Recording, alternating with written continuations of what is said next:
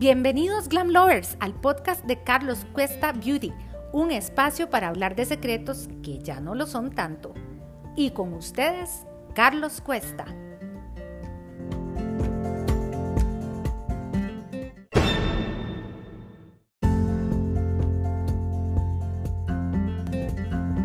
Hola, hola, Glam Lover. Bienvenidos al podcast de Carlos Cuesta Beauty, donde vamos a hablar de secretos que ya no son tan secretos.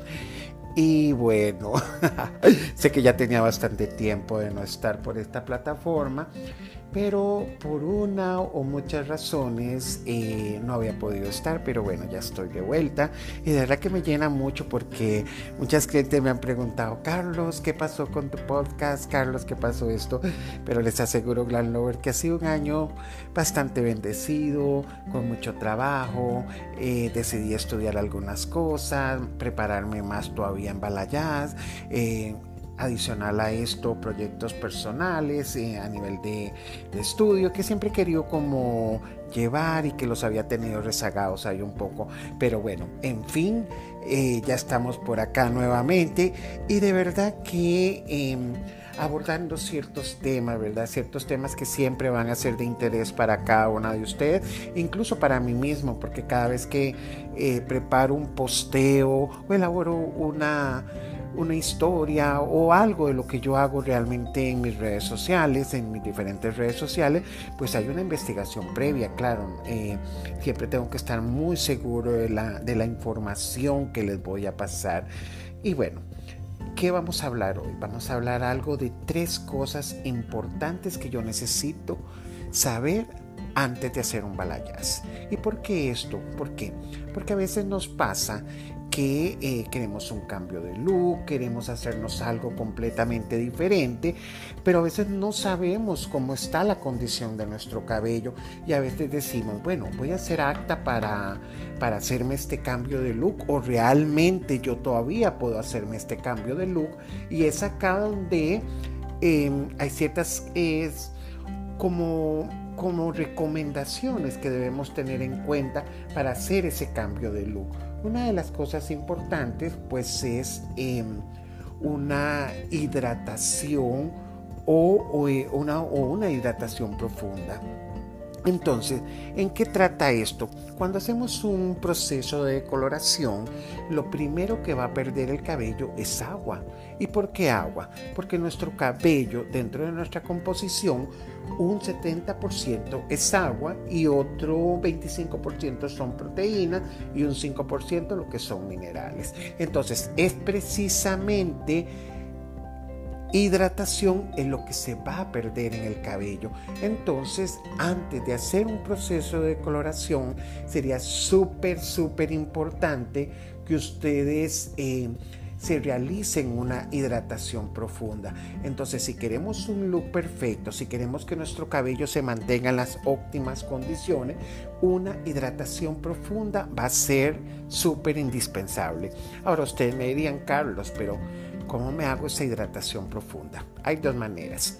Una manera es la que tú vas al salón y cuando hablo de hidratación profunda no me refiero a una queratina, ni a un botox, ni a un liso orgánico, ni a una nanoplastía y cuánta cosa ustedes encuentran en el mercado. ¿Por qué? Porque estos no son productos para este tipo de hidratación. Entonces lo que vamos a hacer son eh, hidrataciones intensivas que lo vamos a realizar ya sean con sus productos o tratamientos que ustedes tienen de cuidado en casa, por ejemplo como las mascarillas de germen de trigo, eh, mascarillas de reconstrucción o reparadora o mascarillas a base de cítricos que ayudan a mantener el color. Entonces podemos realizarlo en casa y las vamos a aplicar después del cabello, perdón, después de haber lavado tu cabello y lo vamos a dejar entre 5 a 15 minutos máximo. Luego retiramos y en algunos casos podemos...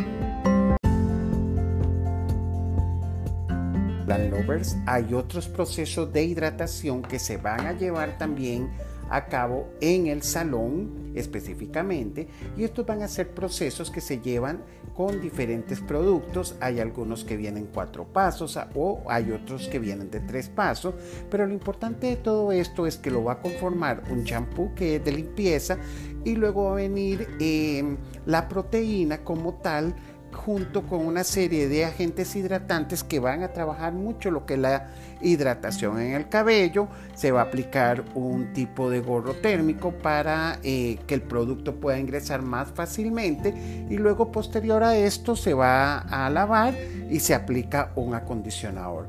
Lo importante siempre es hacer esta hidratación profunda porque, eh, como les mencionaba anteriormente, lo primero que se va a perder es agua en el cabello, entonces necesitamos tener esa, ese plus adicional y les garantizo que los resultados se van a optimizar mucho mejor al 100%.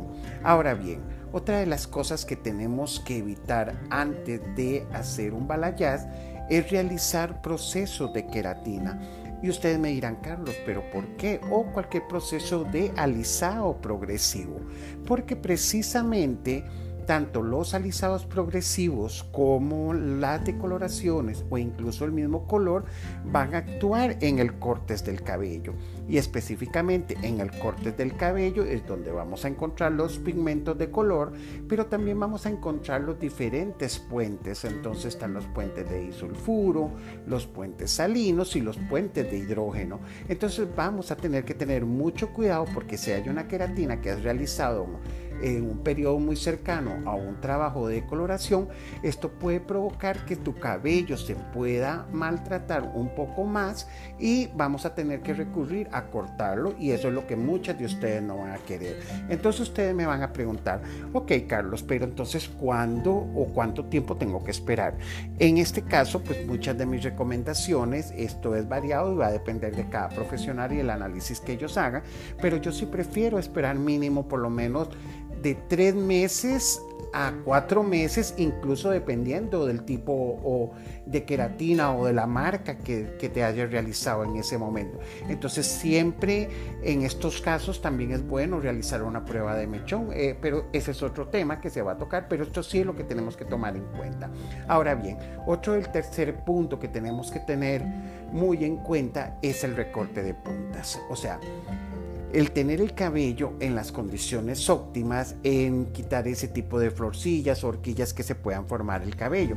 Ahora bien, ¿por qué? Porque cuando vos vas a realizar una decoloración y al aplicarlo en un cabello con las puntas abiertas, pues obviamente este proceso se puede extender más allá y puede incluso que el rompimiento del cabello sea mayor. Entonces, lo ideal es hacer un recorte de punta antes de hacer un proceso de balayage o de coloraciones y este proceso lo puedes hacer eh, pues el día que te hace la hidratación profunda pues si lo haces en un salón o bien lo puedes hacer en eh, puedes sacar una cita específicamente solo para el recorte de las puntas. Así que Glam Lover acá les dejo esta información y espero que pueda ser muy útil si estás pensando en, en hacerte este cambio de look en mis redes sociales, en Instagram, Carlos Cuesta Beauty, hay un posteo que puedo explicar un poquito más este tema. Entonces, em, de verdad que muchas gracias, Glenn Lover, por escucharme y espero que esta información sea de mucha utilidad. Nos vemos a la próxima.